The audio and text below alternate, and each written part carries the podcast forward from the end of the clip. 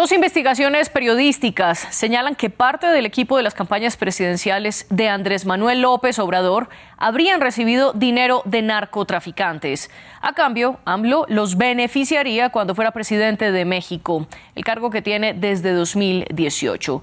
Al menos así lo dice la primera investigación, que fue de ProPublica, La Dolce Vele e Inside Crime, con fuentes de la DEA afirman que narcotraficantes que trabajaban con el cartel de Sinaloa le dieron dos millones de dólares al coordinador de campaña Mauricio Soto Caballero para la campaña presidencial de AMLO en 2006. Menos de un mes después, The New York Times publicó un artículo con fuentes anónimas en el que señalaban otros supuestos vínculos con el narcotráfico. Pero ahora, para la campaña de 2018, que fue la que López Obrador ganó. Según el diario estadounidense, una de las personas más cercanas a AMLO se reunió con uno de los líderes del cartel de Sinaloa y por otro lado, un fundador del cartel de los Zetas habría dado 4 millones de dólares a la campaña para que lo liberaran de prisión cuando AMLO fuera presidente.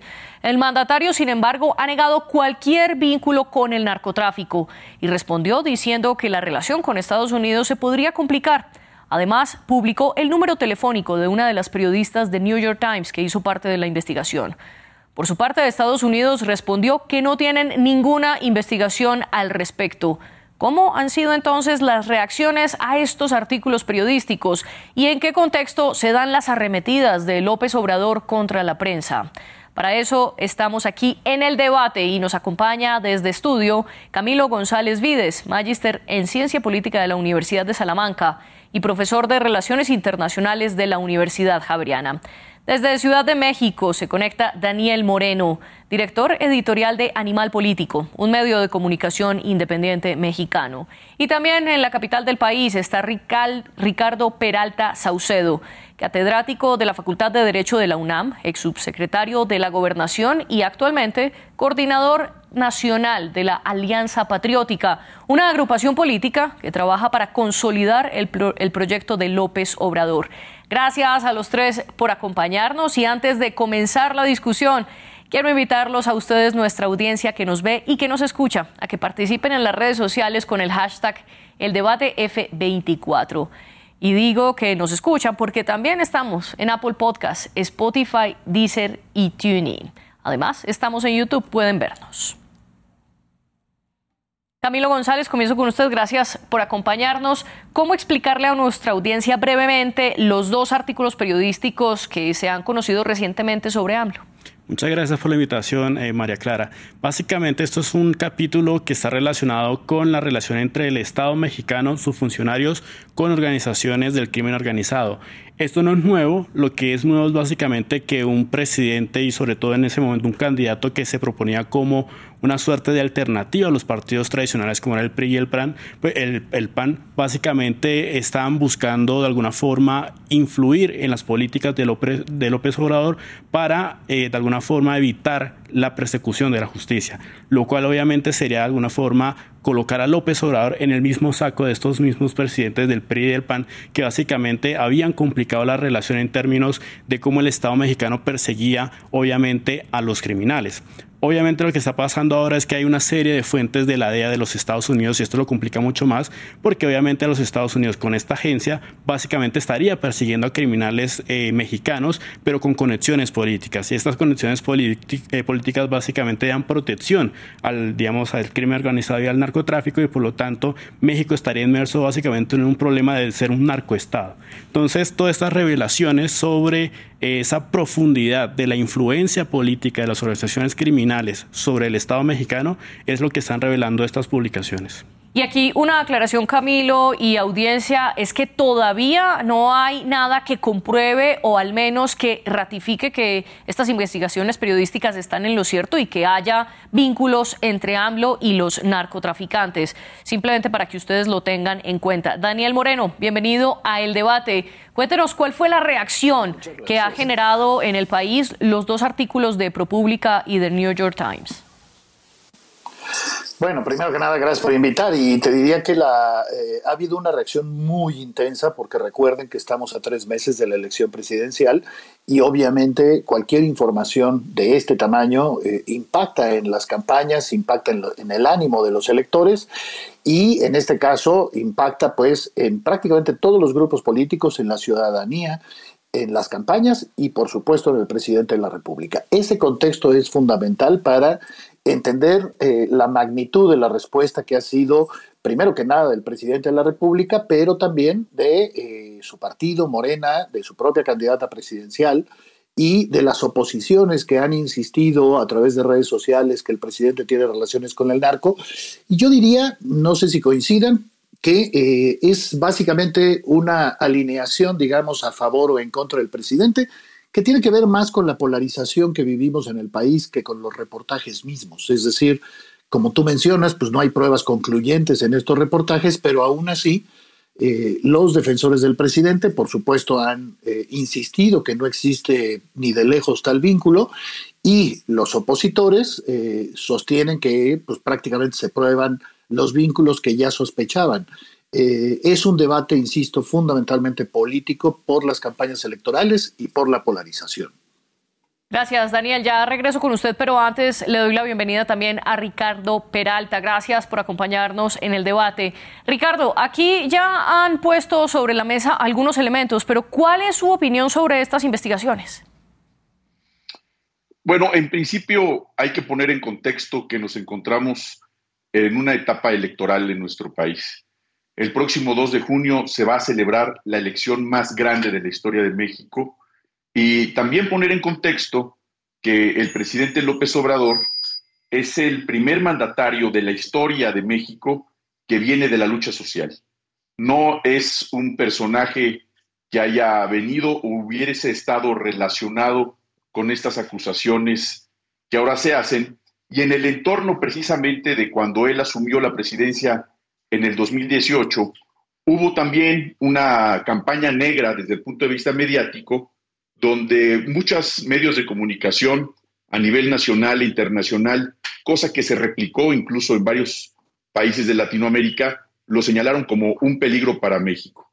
Evidentemente esto ante la amenaza para quienes iniciaron esa guerra sucia de que fuere el primer presidente de izquierda, abiertamente de izquierda, un luchador social que llegó también por una mayoría de más de 30 millones de votos, también histórico a nivel mundial, y que en esta condición su sucesora, la doctora Claudia Sheinbaum, también tenga una, un margen muy grande en las preferencias electorales. Precisamente hoy, en la prensa nacional en México, prácticamente tiene 30 puntos de diferencia frente a la, a la candidata de oposición.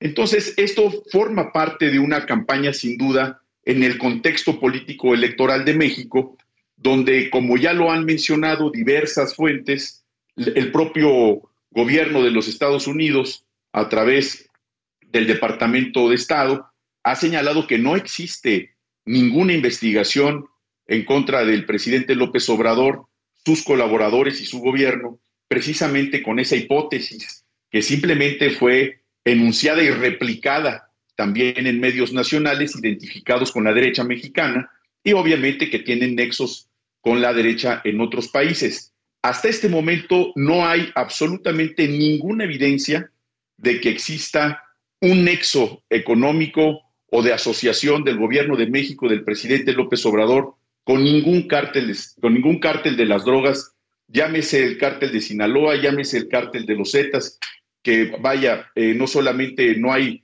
ninguna evidencia, sino que particularmente contra estos cárteles, pues ha habido una condición de cumplimiento de la ley. Se ha extraditado no solamente al Chapo Guzmán, que era el líder de Sinaloa, del cártel de Sinaloa, y también a su hijo, que eventualmente estuviese relacionado con estas actividades ilícitas. Entonces, pues forma parte de la guerra político electoral de nuestro país pero hasta este momento, a pesar de que lo han replicado medios relacionados con la derecha mexicana, no hay absolutamente ninguna evidencia. Ricardo, usted plantea dos puntos que también ha mencionado directamente el presidente López Obrador, sobre todo cuando se conoció la primera investigación liderada por ProPública a finales de enero de este año. Usted habla de una campaña negra de los medios y que esto se da para afectar las elecciones del próximo 2 de junio. Dos argumentos que plantea AMLO. AMLO concretamente sobre ProPública dijo que esto era producto, y cito entre comillas, del manejo de los medios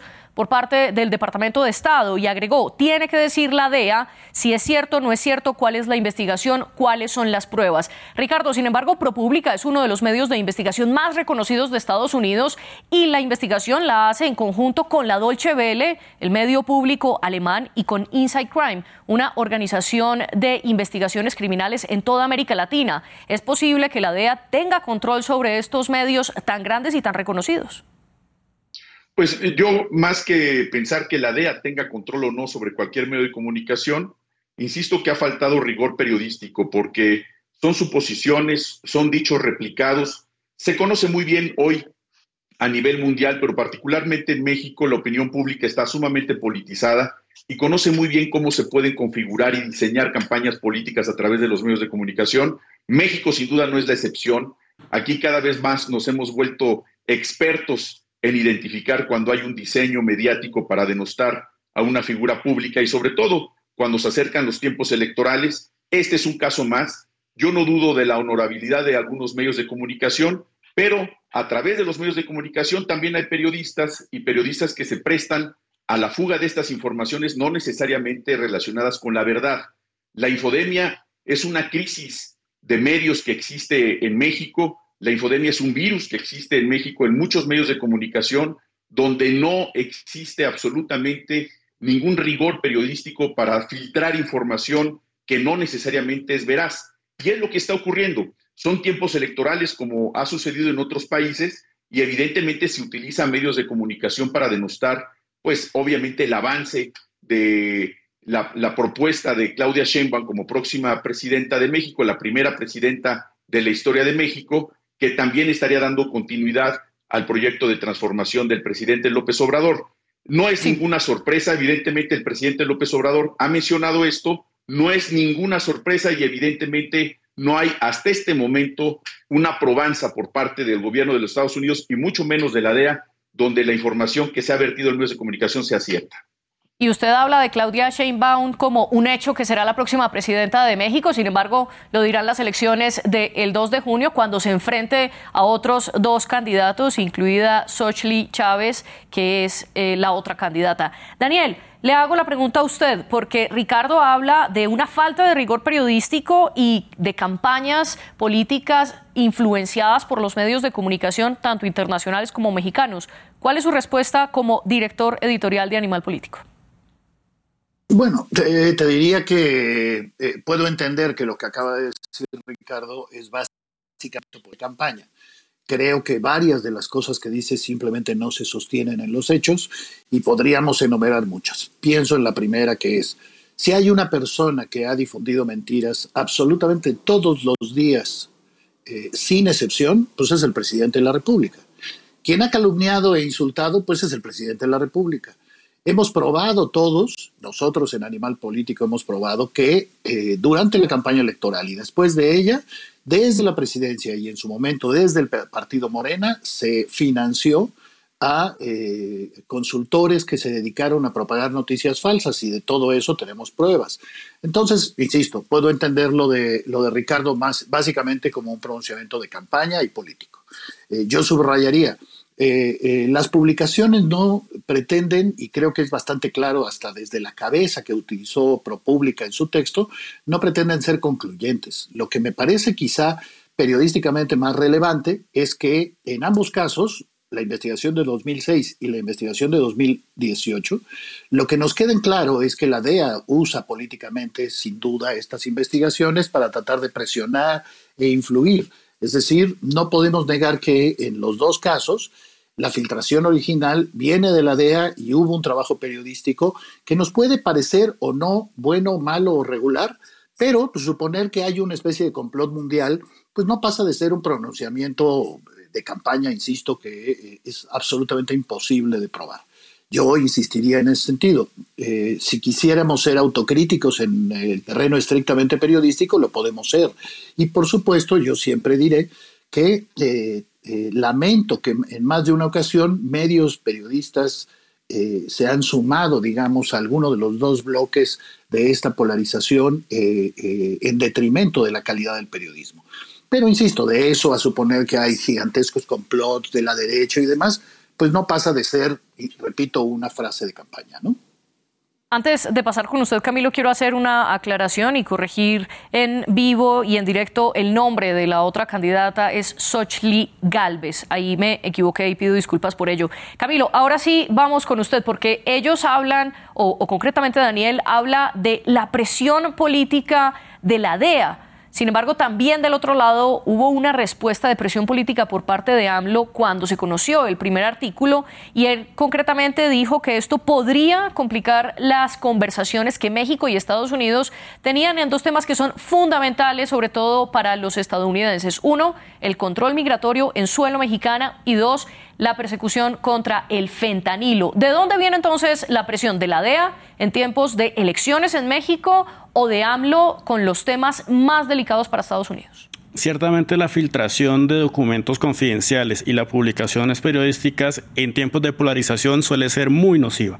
Es decir, alimenta una narrativa o descalifica otra o viceversa. Y en ese sentido hay que, hay que entender un poco que efectivamente eh, el tema mexicano con los Estados Unidos es muy delicado porque efectivamente los gobiernos son soberanos y en ese término cualquier presión indebida en su proceso político puede generar una reacción que afecte esa eh, relación bilateral. Seguramente estas presiones, eh, digamos, de la DEA tienen que ver particularmente con el asunto de que la política de contradrogas de, de ANLO básicamente está fundamentada en no militarizar la seguridad pública, no atacar las, digamos, los narcos a balazos, como diría, eh, digamos, eh, también un poco complementando esa, esa frase, sino que básicamente atacando el problema con asuntos relacionados con programas sociales. Eso pues obviamente va en contra mucho de la doctrina de los Estados Unidos de hacer de las drogas un problema meramente militar, meramente digamos relacionado con la criminalización.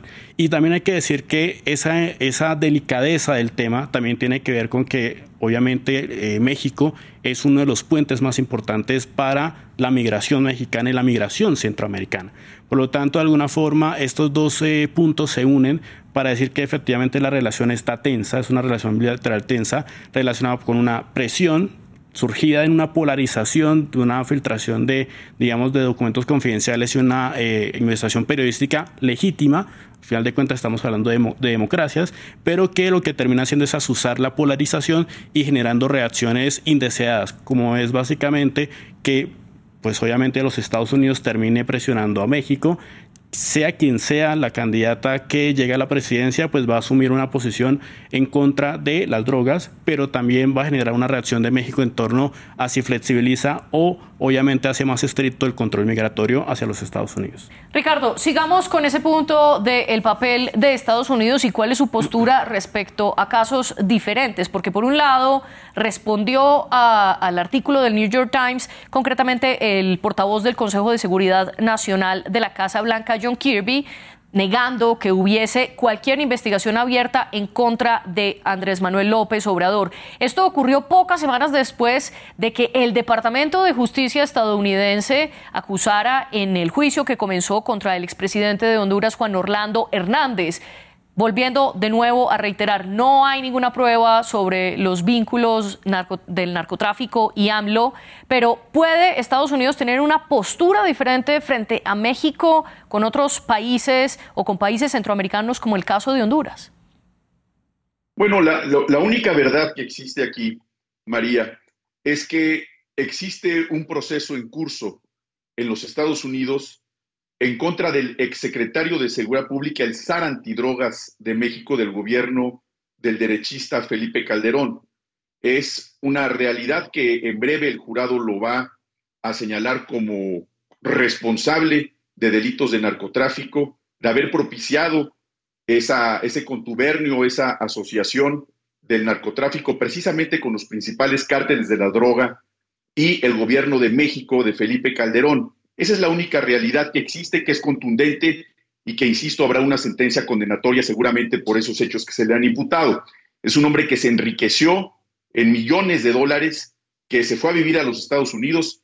En este momento está eh, sujeto a ese proceso, está encarcelado en los Estados Unidos y esa es la única verdad y el único nexo real con contundencia que existe en esta condición y en esta historia relacionada con un contubernio de un gobierno mexicano con el narcotráfico. Respecto a que si la DEA puede o ha influido respecto a otros países, pues evidentemente es una condición también de hipótesis. No existen constancias más que medios periodísticos que tampoco han presentado ninguna prueba. El caso del expresidente hondureño es otro caso similar del, al del exsecretario de Seguridad Pública en la época de Felipe Calderón, expresidente de México, que es Genaro García Luna. Sin embargo, eh, regresando a esta condición donde la DEA aparentemente ha suministrado esa información a medios de comunicación o ha filtrado esa información, también forma parte de una hipótesis que aquí los medios de comunicación en México han filtrado, pero que no tiene ninguna condición probatoria. Insisto, en México hay una, un periodo electoral, eh, precisamente el próximo primero de marzo inician las campañas nacionales precisamente para aspirar a la presidencia de México y es evidente que precisamente en esa campaña electoral surjan estos temas periodísticos para crear una tendencia electoral de las preferencias electorales hacia una u otra candidata, que en este momento Claudia Sheinbaum, vuelvo a insistirlo, prácticamente lleva 30 puntos de diferencia frente a la candidata de derecha, que es Xochitl Gálvez. Entonces, esta condición es más política que un caso de justicia es más un tema mediático que una cuestión de probanza ante autoridades, porque no existe ninguna investigación real, probada, no solamente ante un gobierno extranjero, que este es un país soberano y que las investigaciones que se lleven a cabo en Estados Unidos poco o nada deben de importar a México, pero la única realidad es que ese gobierno procesó y está por emitir una sentencia condenatoria en contra de Genero García Luna, quien era responsable precisamente de la seguridad de todo el país en el gobierno de Felipe Calderón, el gobierno precisamente que encabezó la oposición en este momento en México, y me refiero hacia el partido derecha, el PAN. En efecto, en febrero del 2023, el Tribunal Federal del Distrito de Nueva York declaró culpable a Genaro García Luna por cuatro cargos de narcotráfico. Sin embargo, no es el único caso, como usted lo menciona, también está el del general Salvador Cienfuegos. Recordemos que él había sido apresado en Estados Unidos, también había sido señalado por vínculos con el narcotráfico y en noviembre del 2020 las autoridades de Estados Unidos, ante la presión del gobierno mexicano, en cabeza de AMLO, decide no presentar cargos, extraditarlo de regreso a México para que sean los mexicanos los que lo juzguen. Y en enero de 2021, la Fiscalía de México cerró el caso contra el general Cienfuegos, diciendo que no había pruebas. Daniel, ¿cómo interpretar este caso? Yo creo que es un caso clarísimo de el uso político de la DEA que eh, para mí además eh, tiene que ver precisamente con las dos investigaciones. Es decir, para mí lo más importante de lo publicado, y lo sumo al caso del general Cienfuegos, es que la DEA eh, sabe usar políticamente sus investigaciones. Es decir, que yo no tengo dudas de que se hayan filtrado en estos tiempos para tener un impacto electoral. Eso me parece parte del juego de la DEA. Creo además que la lectura de los reportajes nos deja también en claro que la DEA, digamos, teme eh, mantener una investigación si esta políticamente le puede significar un conflicto o no. Eh, el texto de Tim Golden en ese sentido es muy claro de decir precisamente eso. La DEA guardó la investigación para no meterse en conflictos políticos. Y lo mismo es en el caso del general Cienfuegos. La DEA eh, aceptó regresar al general a México a pesar de que los testimonios que había en su contra pues eran parecidos a los de Genaro García Luna. Eh, no está de más decir, y, lo acaba de mencionar precisamente Ricardo, que, digamos, hay esta, esta paradoja en el gobierno mexicano. Si se trata de García Luna, eh, bienvenida la DEA y los testigos eh, protegidos. Si se trata de Salvador Cienfuegos o del presidente López Obrador, por supuesto, decimos que ni la DEA ni los testigos protegidos valen. Es decir, hay un uso político de estas investigaciones. Entonces, a mí esa parte me parece central. Y, si me permites, agregaría dos cosas que me parecen importantes. Una precisión a Camilo, con eh, todo respeto, simplemente es decir, eh, en realidad en México vivimos una paradoja y la paradoja es que este gobierno que se asume de izquierda ha militarizado como nunca había ocurrido en este país.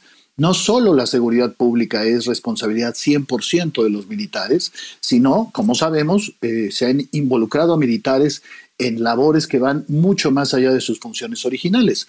Al ejército incluso se le ha permitido espiar a defensores de derechos humanos y periodistas utilizando eh, herramientas como Pegasus y el presidente ha protegido a la Secretaría de la Defensa.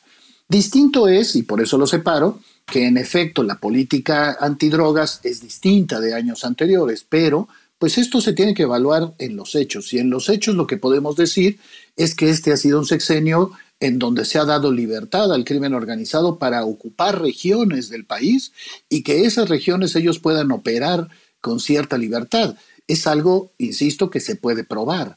También se puede probar que este gobierno de izquierda ha tenido una política migratoria pues totalmente eh, aliada a los Estados Unidos y se ha tratado de poner un freno a la migración fundamentalmente centroamericana y se ha puesto una barrera en la frontera sur de México para evitar la llegada de los migrantes. Hay violaciones a los derechos humanos a los migrantes absolutamente todos los días y está más que documentado. Bueno, insisto, son de las paradojas que se presentan en este país en buena medida, y ahí coincido por supuesto con Ricardo y con Camilo, porque hay una campaña electoral y eso hace muy difícil quitar, digamos, la paja, el ruido para poder hacer análisis específicos. Creo que hoy vivimos en una polarización que si bien no empezó en 2018, ha sido profundizada por este gobierno y ha generado una opinión pública que está a favor o en contra del presidente y por tanto consume y acepta eh, cualquier artículo, reportaje o lo que sea que esté a favor o en contra del presidente, básicamente a partir de lo que opinan del presidente y no de los textos mismos. Esa es una parte que preocupa porque la descalificación a medios como ProPublica o como, el New York Times eh, se da en buena medida, repito, a partir de una consideración política, ni siquiera de los textos mismos, ¿no? Y precisamente en esa misma línea, frente a la calificación política, el presidente López Obrador tildó de pasquín inmundo al New York Times. Ricardo, ¿cuál es su réplica frente a lo que dice Daniel y frente a las respuestas que él considera como un doble rasero por parte del gobierno? Bueno, el presidente tiene hoy el 71% de aprobación del pueblo mexicano. Esto no lo digo yo, lo dicen las principales encuestas, lo tiene incluso señalado como el segundo mejor mandatario después del presidente de la India, y esto es una condición real. El presidente López Obrador, cuando viaja a cualquier parte del país, es recibido con el afecto que el pueblo de México sabe darle, y obviamente respeto la opinión tanto de Camilo como la de Daniel. Sin embargo, hay que volver a insistir en que esta época electoral, como cada seis años sucede en México, se buscan y se utilizan estrategias para denostar no solamente a quien encabeza las encuestas, sino también a todos los colaboradores y con eso rentabilizar precisamente las campañas políticas.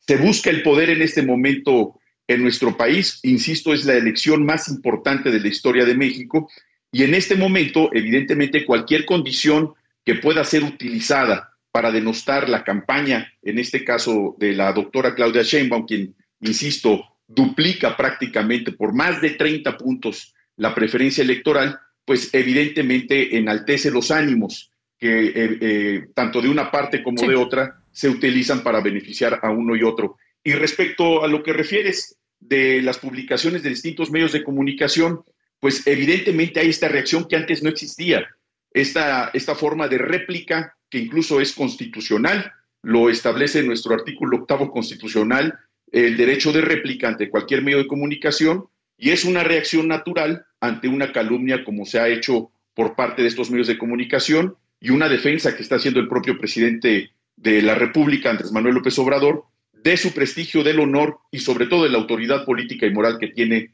respecto a los mexicanos y en contra precisamente de un infundio como se ha publicado en medios de comunicación internacional. Daniel, ¿y cuál es su réplica a lo que dice Ricardo, que esto es una reacción natural? Y para ponerlos en contexto, el presidente AMLO en su mañanera del 22 de febrero publicó el cuestionario que le envió la periodista Natalie Kitroev, que es corresponsal en México y Centroamérica del New York Times e hizo parte de esta investigación. Y dentro del cuestionario que él hizo público estaba el número telefónico de la periodista. YouTube, de hecho, borró esa mañanera por violar la privacidad de los datos y ahora el Instituto Nacional de Transparencia, Acceso a la Información y Protección de Datos Personales, el INAI de México, abrió una investigación en contra del presidente por la presunta violación de la Ley General de Protección de Datos Personales. Daniel, ¿es una reacción natural esto? No, no es natural ni con mucho. Eh, creo que es importante subrayarlo y diferenciarlo, digamos, de los reportajes mismos. El presidente, eh, en efecto, dice Ricardo que tiene derecho de réplica, aunque no menciona que en el artículo 8 no dice que se pueda usar toda la fuerza del Estado, todos los recursos públicos para este derecho de réplica que en realidad debía darse en los medios en cuestión. No, el presidente siempre va más allá y siempre da pasos adicionales. En este caso lo que hizo el presidente es claramente una violación a la ley. La ley de protección de datos personales eh, le impide difundir el teléfono, en este caso de la corresponsal del New York Times. Nos puede parecer bien, mal o regular el reportaje, nos puede parecer que hay una campaña de la derecha y las presiones de Estados Unidos, podemos argumentarlo como se quiera, pero lo cierto es que esto es una violación a la ley y no hay vuelta de hoja. Lo lamento doblemente, primero porque es el presidente de la República y el presidente además declara, cito textual, que su autoridad moral está por encima de la ley. Imaginen ustedes la puerta que se abre con algo así. Su autoridad moral está por encima de la ley cuando él mismo, aparte de, eh, eh, de que debería ser obvio, debería ser el primero en que no se ponga por encima de la ley. Eh, el presidente nos mete además en un debate injusto porque la ley de datos personales, de protección de datos personales, debería de implicar una sanción a la difusión de estos datos. ¿Cómo le vamos a hacer para que el presidente sea sancionado? Un presidente además que está acostumbrado a violar la ley y a no tener consecuencias de esto. Lo ha hecho pues con el tren Maya, que es una de las obras fundamentales de este gobierno, y lo ha hecho con muchos otros temas en donde simplemente se ha negado a seguir eh, los pasos que dice la ley. Entonces, creo que es importante, repito, diferenciar. Podemos considerar eh, los reportajes todo lo malo que sea, pero la difusión del teléfono es específicamente una violación a la ley y creo que todos deberíamos tener claro que el presidente es el primero que no puede estar, insisto, por encima de la ley y menos argumentar algo que es un misterio, que es su autoridad moral, sea eso lo que sea. Eh, por cierto, Ricardo, ya no está en segundo lugar, ya está en tercero. Pero bueno, aún así sigue siendo, por supuesto, un presidente popular. Y eso no debería de validar, repito, que viole la ley, ¿no?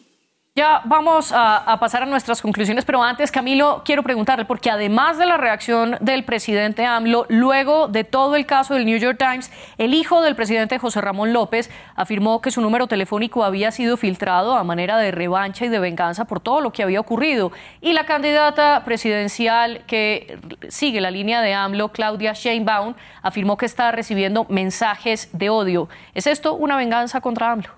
Más que una venganza, creo que es la consecuencia de cuando se viola la ley. Es decir, cuando se viola la ley, se rompe una institución, ya hay un incentivo perverso para que otros actores actúen de igual manera. Entonces, en ese sentido, lo que estamos viendo es que esta filtración de documentos confidenciales, el periodismo de investigación, ha terminado de alguna forma cayendo en un terreno fangoso como es la polarización, en un debate que obviamente divide a México entre dos grandes bandos y que efectivamente el timing no fue el, mejor.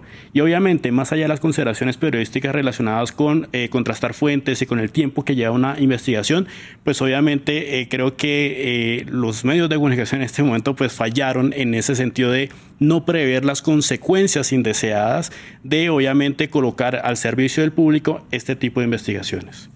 ¿Cuál es el balance suyo, Daniel, entonces, de lo que ocurrió con estos artículos periodísticos, tanto del lado de los medios como de la reacción oficial?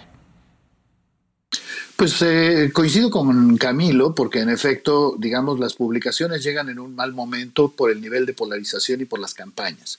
Me gustaría ver una opinión pública crítica que pudiera leer los textos y evaluarlos por sí mismo.